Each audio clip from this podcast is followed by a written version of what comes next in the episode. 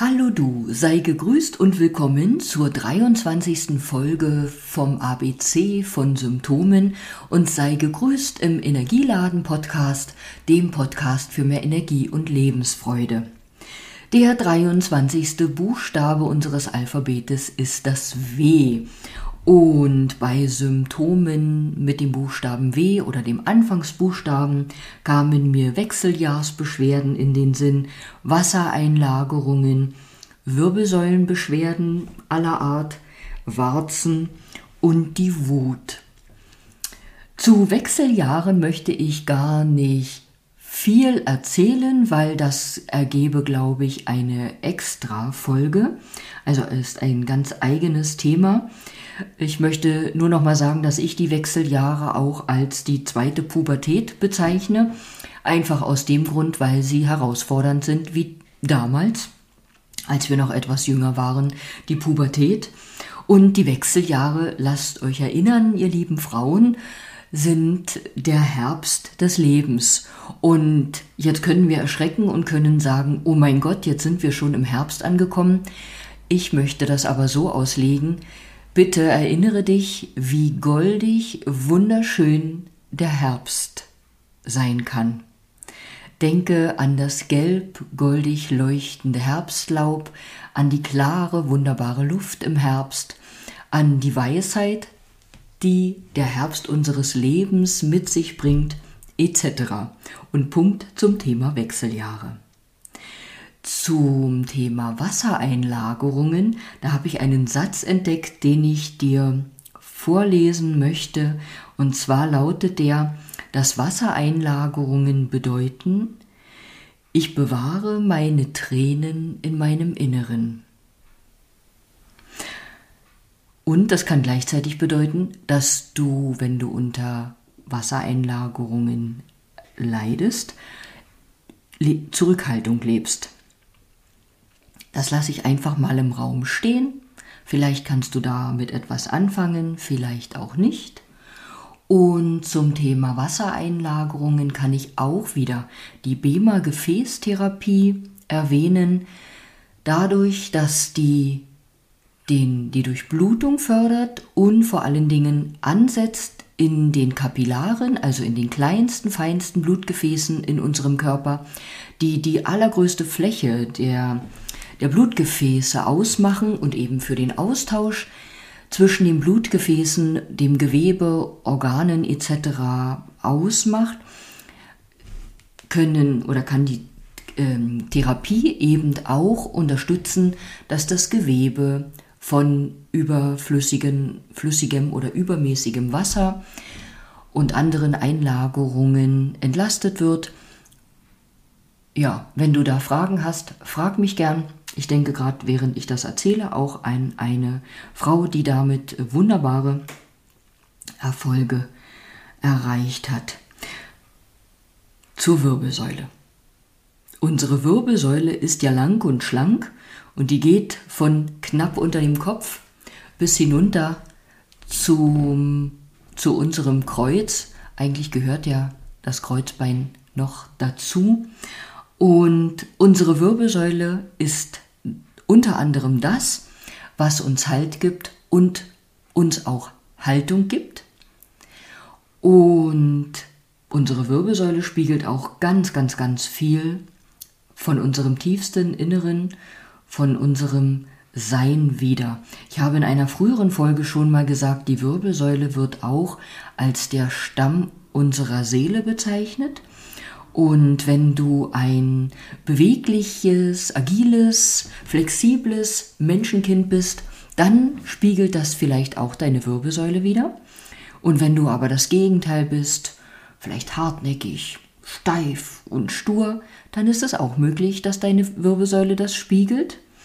Und wenn du vielleicht, oder sagen wir mal so, du kannst auch gebrochen sein durchs Leben und das durch deine Wirbelsäule spiegeln. Da habe ich auch wieder einen Satz, den ich irgendwo entdeckt habe und der heißt, die Wirbelsäule ist ein sichtbares Zeichen unserer geistigen und körperlichen Haltung. Und um das noch zu erweitern, jede geistig-seelische Fehlhaltung zeigt sich unmittelbar über unsere Wirbelsäule beziehungsweise in unserer körperlichen Haltung. Das darfst du auch einfach mal setzen lassen. Ich habe in einer früheren Folge auch schon mal angesprochen, es gibt ja so Menschen, die gehen recht gekrümmt und gebeugt durchs Leben. Ja, die beugen sich dem Leben vielleicht sehr, oder ihrem Umfeld oder ihren Mitmenschen, die sind vielleicht auch von einfach zu viel aufgepackter Last beladen und dürfen erkennen, was es vielleicht abzuladen gibt, um wieder aufrecht durchs Leben zu gehen. Und wenn wir aufrecht durchs Leben gehen, haben wir gleich einen ganz anderen Blick auf die Dinge. Wir können unseren Horizont erweitern, weil wir nicht geduckt, gebückt nur zur Erde schauen, sondern wahrnehmen, was da noch ist. Und auch je beweglicher wir sind, können wir auch umso mehr wahrnehmen, was rundherum noch so ist. Und du kannst dich auch fragen, verbiege ich mich? Oder für wen verbiege ich mich? Oder durch was bin ich so verbogen? Ähm, jetzt habe ich irgendeinen Faden verloren, aber es ist egal. Ich habe ja in meinen ersten Jahren als Physiotherapeutin in der Reha-Klinik in Kreischa gearbeitet und bin noch heute zutiefst dankbar dafür, weil nach der Ausbildung war das eine wunderbare weitere Basis für mein weiteres Dasein als Physiotherapeutin oder für meine weitere Arbeit. Und ich habe damals in der orthopädischen Abteilung gearbeitet, da hatte ich viel mit äh, Unfallpatienten zu tun, aber auch Knie- und Hüftpatienten, beziehungsweise mit Wirbelsäulenpatienten. Und obwohl ich damals noch so jung war, weiß ich, das habe ich auf meiner Internetseite schon oft so geschrieben, habe ich innerhalb des ersten Jahres schon mitbekommen, dass wenn Leute mit Wirbelsäulenbeschwerden kommen, das nicht immer nur die Wirbelsäule ist, sondern dass da viel mehr reinspielt. Ähm, ja, und zur Wirbelsäule möchte ich auch nochmal sagen, auch wenn wir unten im Rücken Beschwerden haben, sozusagen im Kreuz, man spricht ja auch manchmal davon oder von dem Kreuz mit dem Kreuz, da können so viel ähm, Gründe dahinter sein, egal ob wir Enttäuschung, die wir verdrängt haben, dort, ich sag jetzt mal, abladen oder äh, drin beherbergen, auch so unterdrückte Aggression oder versteckte Angst. Ähm, viele weitere Dinge lasten da so praktisch auf der Basis der Wirbelsäule. Und es gibt neben der eigentlichen Depression in Anführungsstrichen auch die sogenannte versteckte Depression. Und ein Symptom von der sind eben auch Rückenschmerzen, vor allen Dingen im unteren Rücken. Und das ist etwas, was sich bei Männern äh, häufiger so zeigt. Also Rückenschmerzen, bei denen vielleicht auch gar keine körperliche oder ähnliche Ursache zu finden ist, die aber einfach da sind und lästig sind, die können ein Hinweis auf eine versteckte Depression sein. Das auch am Rande noch bemerkt. Ja, also zur Wirbelsäule möchte ich noch erwähnen, wenn du für dein Wohlbefinden sorgst, wenn du auch jemand bist, der Bewegungsübungen macht, Sport treibt, dann lass dich erinnern, es ist immer gut, so für Harmonie in unserer Wirbelsäule zu sorgen. Und damit meine ich auch dafür zu sorgen, dass der mittlere Teil, die Brustwirbelsäule, an der ja direkt die Rippen befestigt sind, zwar auch beweglich, weil die müssen sich ja, wenn wir atmen, oder muss sich oder darf sich der Brustkorb heben und senken, und das geht natürlich nur in beweglicher Verbindung, aber dadurch, dass die Rippchen da gleich an der Wirbelsäule sind, ist sie etwas in Anführungsstrichen schwerfälliger. Und wenn unsere Brustwirbelsäule in ihrer Beweglichkeit, Bewegungsfreiheit eingeschränkt ist, dann haben das immer Hals- und Lendenwirbelsäule auszubaden. Darum möchte ich dich motivieren, auch gut für deine Brustwirbelsäule zu sorgen. Und da sind wir wieder an dem Punkt, ich schätze immer sehr, wenn Menschen viel, viel Muskeltraining machen, also auch Krafttraining. Und bitte vergiss niemals, wie wichtig es ist, nicht nur auch die Muskeln zu dehnen, sondern für Beweglichkeit zu sorgen, für Beweglichkeit in deiner Wirbelsäule und da gerade in der Mitte der Wirbelsäule also für eine gute Drehfähigkeit zu sorgen, für eine gute Rotationsbeweglichkeit und aber auch Seitneigungsbeweglichkeit. Und je bewegungsfreier du da bist, umso freier kann es auch sein, dass du dich dann von dir als Persönlichkeit fühlst, weil parallel dazu liegen neben der Wirbelsäule so die Zentren des vegetativen Nervensystems.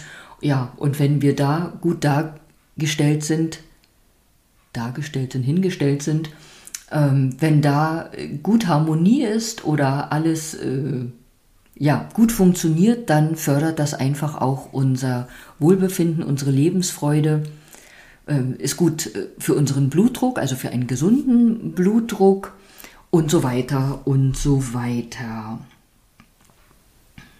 Warzen habe ich noch angesprochen und bei Warzen weißt du vielleicht wie bei der Gürtelrose, da lohnt es sich, jemanden aufzusuchen, der bespricht oder früher hat man vielleicht auch gesagt, zu einer Pustefrau zu gehen. Und Warzen sind ja an und für sich eine Virusinfektion in der Haut. Und worauf ich jetzt nur noch zu sprechen kommen möchte, je nachdem auch, wo wir die Warzen haben, ob an Händen oder Füßen, ob am Rücken oder unserer Körpervorderseite, wo auch immer, können die auch wieder so einen Hinweis mitbringen, was da noch für ein Thema dahinter steckt. Jetzt denkst du vielleicht, mein Gott, jedes Mal fängt die mit irgendeinem Thema dahinter an. Es kann doch manchmal einfach nur etwas für sich bestehen. Ja, aber wir sind ein ganzheitliches Menschenkind. Wir sind einfach viel, viel mehr als unser Körper mit Haut, Knochen und Haaren. Und wir bestehen oder uns machen verschiedene Energiefelder aus und wir bestehen aus verschiedenen Ebenen an sich. Und darum ist es einfach so, dass es dass das, was wir haben, auch immer irgendeinen Hinweis noch mit sich bringt. So wie zum Beispiel generell unsere rechte Körperseite mit, mit dem Thema Männlichkeit in uns zu tun hat. Also das kann ein Hinweis sein auf deinen männlichen Anteil an sich, kann aber auch ein Hinweis sein auf ein Thema in deiner männlichen Ahnenlinie.